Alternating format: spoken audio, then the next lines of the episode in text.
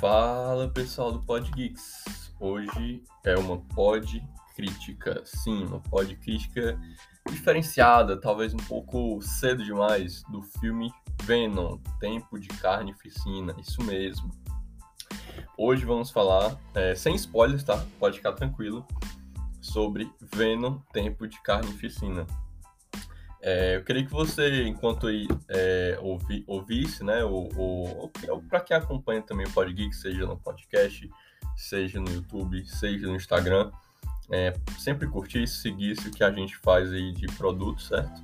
É, e você estar inteirado do que a gente está fazendo. A gente sempre está aqui, tanto no podcast, fazendo alguns produtos, talvez um pouco mais lento, ainda se acostumando. No Instagram, constantemente ali, muitos memes, muitas postagens de notícia enquanto no Podgeeks no YouTube, muitas teorias, muitos vídeos informativos e muito material bom para você acompanhar, beleza? Mas sem mais delongas, vamos para Venom Tempo de Carne e Piscina. Vamos lá. É... Eu não sou uma pessoa, né? Aqui eu falando Davi, né? O apresentador desse programa. É... Eu não sou, não sou muito entusiasta do primeiro filme. Na verdade, eu acho um péssimo filme. Mas esse segundo filme, Venom, Tempo de Carnificina, ele tem algumas surpresas. Ele é um, vamos dizer assim, um filme interessante, um filme suportável, como alguns podem dizer. É, eu, diferente de algumas pessoas que acham que é, provavelmente o segundo filme seria um filme mais autoconsciente, da, da comédia, né? Ou, ou, algo que é um filme mais cinema B, né? Como alguns estavam pensando.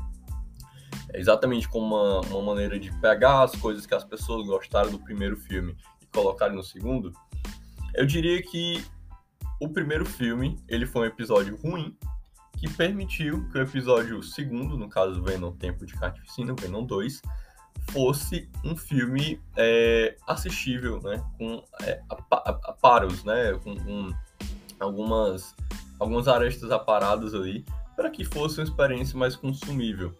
Por que eu digo isso, né?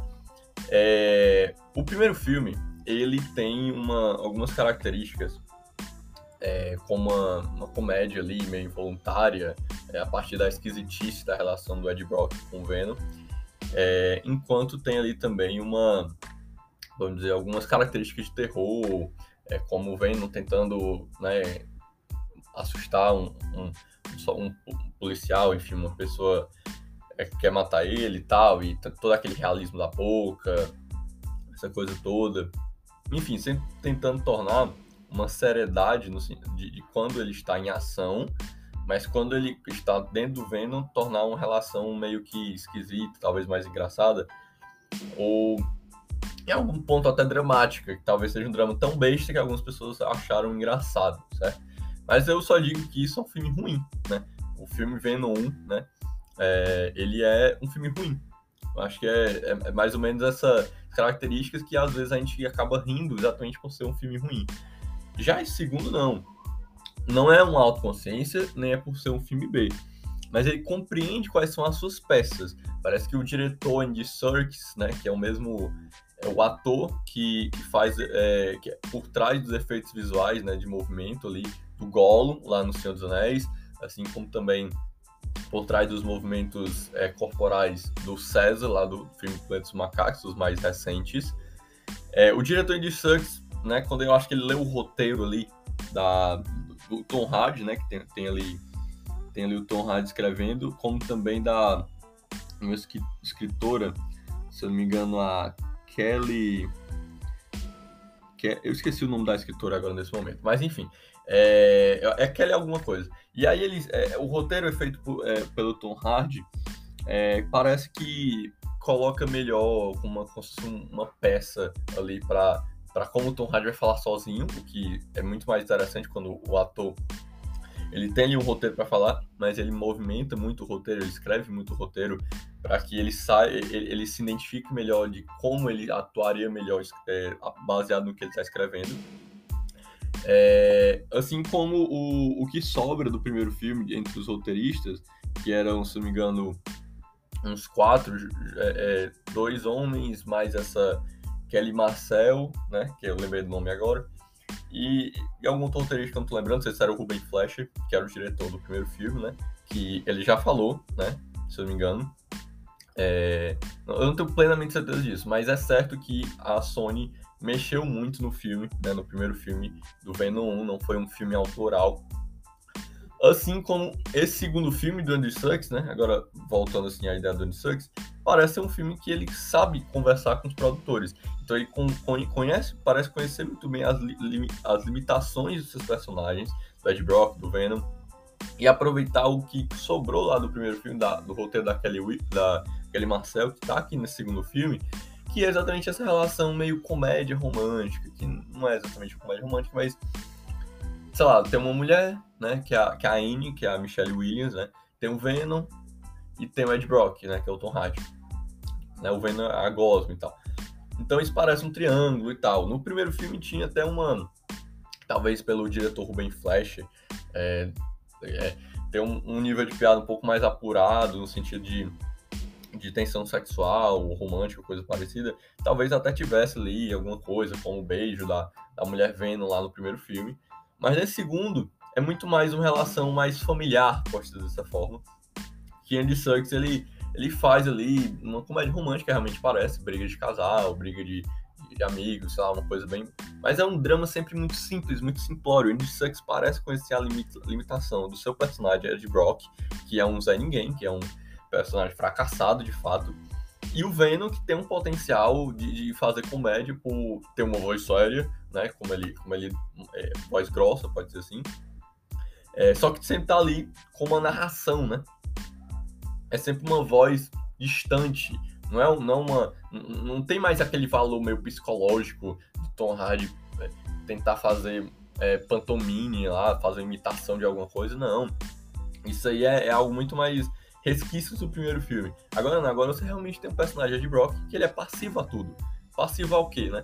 E aí é o ponto que, que a gente entende, como o Andrew Serkis parece entender a limitação dos personagens, assim como Tom Hardy parece entender melhor como ele pode interpretar esse personagem do Ed Brock. E aí você tem o Cletus Cassidy, né? Que é o vilão do filme, que é, na verdade, a coisa mais ativa do filme, né? É, por quê? Porque você tem o teu ator Woody Harrison, né? Que é um ator muito famoso, um ator experiente. E quando você dá um papel para ele que ele domina o filme, que ele é uma caricatura, que ele pode ser violento, mas ao mesmo tempo lúdico, você dá um papel perfeito para um ator que é, ele pode ser muito mais ativo, ele pode ser muito mais comandante do filme do que a limitação dos seus personagens, como Tom Hardy com Venom, ou até o Michelle Williams, que às vezes tá empolgado nesse filme, tá? Mas no primeiro, por exemplo, era uma, era uma atriz muito é, distante do filme, parecia que não tava entendendo muito onde tava e tava meio perdida, apesar de ter umas falas interessantes. Nesse segundo filme, não. Nesse segundo filme, você tem realmente um, um filme que o Ed Brock e o Venom, eles são mais passivos, eles têm o seu conflito entre eles ali, um, um draminha romântico, pode ser assim, né? É, comédia romântica. É, mas é uma comédia muito mais interna, muita a parte do filme. O filme em si é muito mais Cleto Cassidy.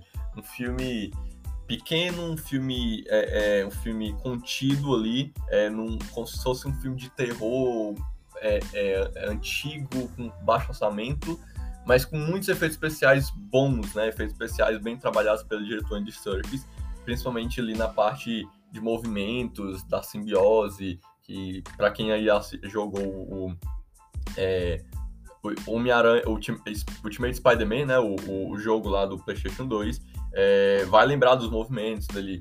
Quando você vai assistir o filme, você vai talvez lembrar dos movimentos do Venom, que eu acho que nesse segundo estão muito mais é, fluidos, né, os movimentos, parece algo realmente mais cartoon dentro de um cenário realista, não, certo? Mas é um cenário realista com um, um vislumbre de cores, né, muito maior do que, por exemplo, o primeiro filme, que era muito mais asséptico, né?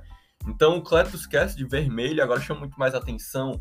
Ele é um cara romântico, ele é um romântico no sentido violento. Então ele é um psicopata é, que tem alguns aspectos lúdicos ali, mas ele é um romântico. Então, quando você mistura essa coisa de uma coisa meio aterrorizante com romance, que por sinal é algo muito mais sensato de se misturar, já que romance e terror sempre andaram muito juntos para dentro na literatura, é, você acaba tendo um filme que é, é que você abusa, certo?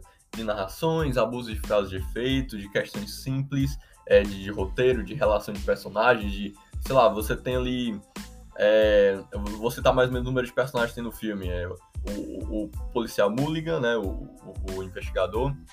Você tem o, Tom, o Ed Brock, o Cassidy, você tem a, a namorada do, do, do Cassidy, Cassidy, que é Cletus Cassidy, que ela, ela é realmente importante também, pelo menos tem uma base ali de importância, que é vivida pela Naomi Watts, a Frances Berson. Você tem ali a, a, o grupo ali da, da Michelle Williams, né, a Annie, com o namorado médico lá do primeiro filme. Então, assim, é uma coisa muito fechadinha, sabe? Tem ali, a personagem ali do... do é, da, da, da, da lojinha da, lá de São Francisco, que o, que o Venom come chocolate, né? É, enfim, eu não posso dar muito detalhes sobre isso, sobre essa, essa, essa, alguns detalhes sobre como o Venom sobrevive, essa coisa toda é bem interessante, não vou dar spoiler. É, então, assim, é muito fechado, é um filme muito pequeno. Então, isso é muito interessante, né? O Andy Serkis parece que é um filme curto, né? Que ele consegue tornar a história simplória algo de forma entreten... né? que entretém a gente quando nós estamos assistindo mas ao mesmo tempo é um filme previsível, um filme simples que você vai acompanhando, consumindo, como algo muito fácil também de consumir, né? Consumível na palavra. Então o filme é um filme divertido, né? Um filme realmente divertido. É, que talvez para algumas pessoas, pela história muito simples, muito, muito, muito talvez besta, para alguns seja, nossa, que filme horrível, né? Talvez um drama imenso, assim, de nossa, péssimo, ridículo e tal por ser um filme não autoconsciente, mas ele muito é, é, é, compreensi é, é compreensível. É, eu acho que, acho que é essa palavra. É, compreensível entre si e com o espectador de que é um filme é, para se assistir rápido e para talvez até vender aí é, o universo da Sony, né? Vender mais o universo da Sony todo ano ali. É, e você tá inteirado de querer saber mais sobre o filme do Homem-Aranha, sobre o filme do Venom sobre esse universo todo do Homem-Aranha que a Sony continua insistindo em criar. Então, é, para terminar assim, né? Falando tudo que eu disse aí, é um filme é, divertido, né? Lúdico, é, tem tomadas românticas, românticas não no sentido mais é, melodramáticos, novelescos, não. É romântico no sentido de, de ter uma. tem paixões, tem, tem personagens se amando, tem uma cena romântica, por exemplo. Mas são coisas muito rápidas, são coisas mais pontuais para você identificar qual é o tema do filme. Enquanto visualmente falando, você talvez se entretenha muito mais com cenas de ação ou com, é, sei lá, algo mais realmente cômico de personagens se batendo na, na casa, caindo coisa, algo mais humor físico, é, ou um humor com, com, realmente efeitos visuais, embates é, de, de, fugas, entre outras coisas. É, porque, por exemplo, tu esquece de a, e a Barrys, né, no caso, seria tipo um, um Bonnie Clyde, enquanto, é, enquanto o Venom e o, e o, Ed, e o Ed Brock, que lá no primeiro filme parecia algo mais Hamlet, acho que é dessa vez não sei, talvez seja algo mais como Sancho Panza e é, Don Quixote, por exemplo, né? Então, é um filme, é um filme, é um filme intrigante, é um filme mais interessante, não é um filme necessariamente bom, tá?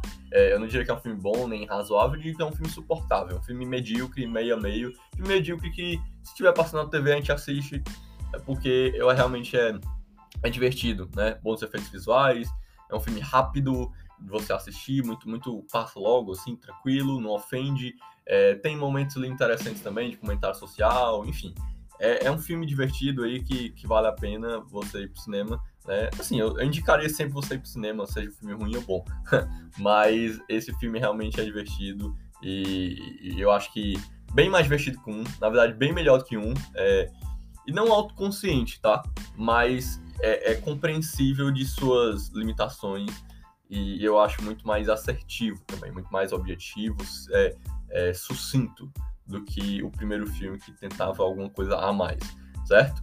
Então é isso, pessoal. Obrigado por ouvir até aqui. Qualquer dúvida aí, mandem comentários no Instagram, no, YouTube.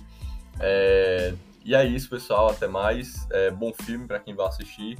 E vamos lá, vamos esperar aí mais filmes é, do Homem-Aranha, é, porque Não se esqueçam, tem uma cena pós-crédito nesse filme, tá? Não se esqueçam de assistir.